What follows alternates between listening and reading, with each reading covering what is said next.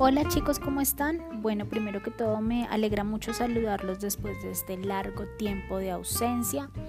Espero que este semestre puedan estar un poco más conectados a las actividades que voy a estar haciendo, que puedan consultarlas, que puedan escuchar todos los episodios que les voy a ir dejando con mucho esfuerzo, con mucho esmero, pero sobre todo con mucha ilusión, em, para que puedan escribir y, conectarse un poco más pues con la escritura y con la literatura este semestre.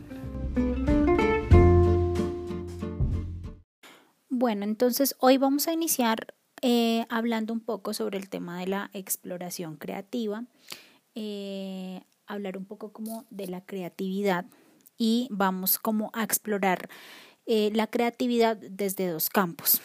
Uno, desde la coyuntura que estamos viviendo actualmente, es decir, explorar un poco como la creatividad desde el encierro, eso por un lado, y dos, también explorar la creatividad desde el lenguaje, ¿cierto? Conociendo un poco o explorando más bien un poco el lenguaje y las palabras que puedan estar relacionadas con este tema de la cuarentena y del encierro, pues que es algo que nos tomó por sorpresa, que cambió muchas dinámicas de nuestra vida.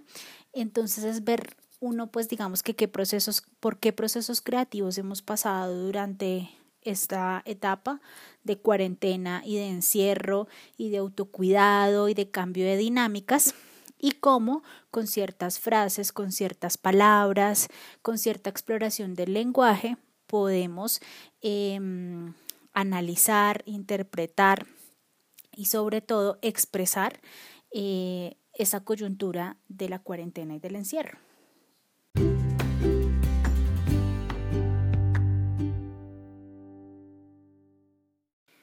Bueno, entonces para iniciar con esta exploración, lo primero que van a hacer es leer un fragmento de un libro de Gabriel García Márquez de Cien años de soledad que les voy a dejar acá en el blog. Em, entonces, bueno, ahí está el fragmento, está un poco relacionado con la coyuntura que nosotros estamos viviendo ahorita, para que porfa lo lean completo. Eso es lo primero.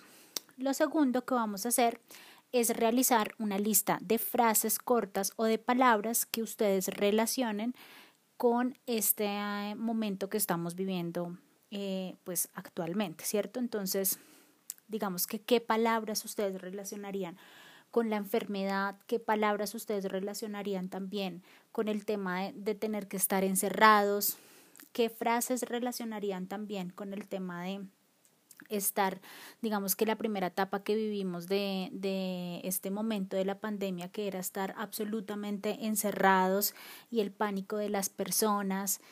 Eh, entonces es realizar una serie de palabras o una serie de, mm, una lista, perdón, de frases o de palabras que estén relacionadas para que después, la otra semana, podamos llevar a cabo un ejercicio con esto. La idea es que por lo menos para el próximo encuentro que vayamos a tener, que ya va a ser un encuentro pues virtual, ustedes puedan tener ese listado para que lo compartamos a través del encuentro virtual y em, yo les pueda indicar cuál va a ser el ejercicio que vamos a hacer con esto, ¿listo?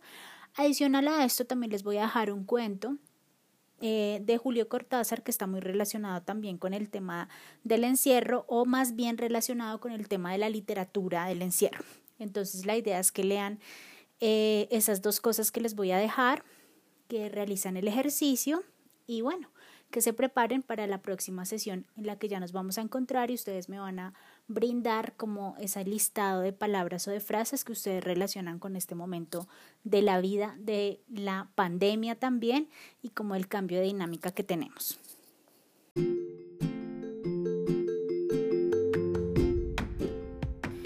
Entonces, bueno chicos, eso sería todo. Eh, espero que puedan disfrutar las lecturas. Es súper importante que lean porque si no leen no podemos llevar a cabo también, digamos que con éxito los ejercicios que quiero que realicemos durante este semestre. Entonces espero que esta semanita puedan sacar el tiempo para que lean, para leer estos pequeños, este fragmento que les dejo y, y el otro texto. No son tan largos, pero sobre todo espero que los lean de una forma consciente que mm, puedan, digamos que también si hay cosas que no les quedan tan claras subrayar, escribir para después preguntarme cuando nos encontremos virtualmente y sobre todo que disfruten mucho las lecturas.